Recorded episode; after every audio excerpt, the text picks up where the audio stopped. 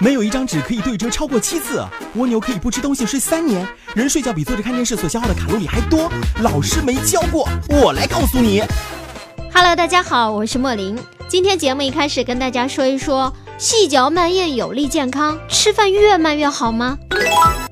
从很小的时候，家长就教育我们要做到食不言，寝不语，吃饭的时候细嚼慢咽才有利于健康，这是很有道理的。有研究证实，唾液腺在分泌唾液的同时，还会分泌出一种腮腺激素，它可以被机体重新吸收进入血液，具有抵抗机体组织老化的作用。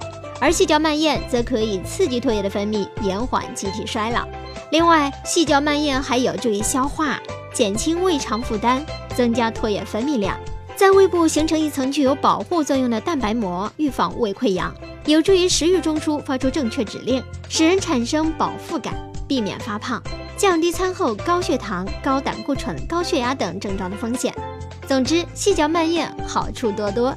那么，一顿饭吃多长时间才算是细嚼慢咽呢？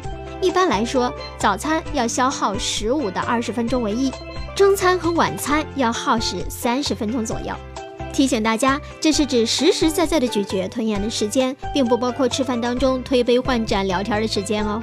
当然，细嚼慢咽并不代表越慢越好，因为消化食物的消化酶有分泌高峰，一般只有十几分钟，在分泌高峰中，消化酶的浓度达到最佳的食物消化点，有利于营养元素的分解吸收。如果吃了油性较带的食物，受到脂肪的刺激，胆汁会一下子从胆囊排到肠内，集中消化脂肪。但用餐时间过长，胆汁会分期分批的进入肠内。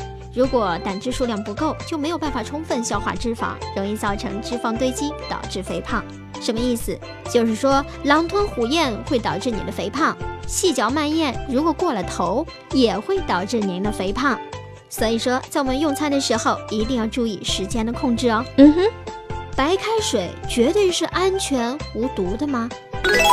我们的饮水问题相当严重，这与我们吃的自来水消毒方法有关。现在世界上很多发达国家采用的自来水净化消毒方法是臭氧消毒法，而我国自来水的净化消毒方法主要是采用氯气消毒法。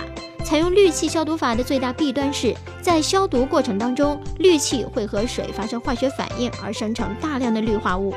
这种含有大量氯化物的自来水，在烧开的过程当中，会与水当中的有机物作用，生成致癌物质三氯甲烷。因此，开水绝对是安全无毒的观念是不对的。开水中的三氯甲烷含量是自来水的三到四倍。天哪！听到这儿，我们还敢喝开水吗？但是这些水我们不喝，又能怎么办呢？听到这里，只能说我们尽量的用净水机。尽量的喝那些无毒无害的纯净水喽。嗯哼，好了，这里是老师没教过，我是莫林，感谢收听，下个时段我们再见。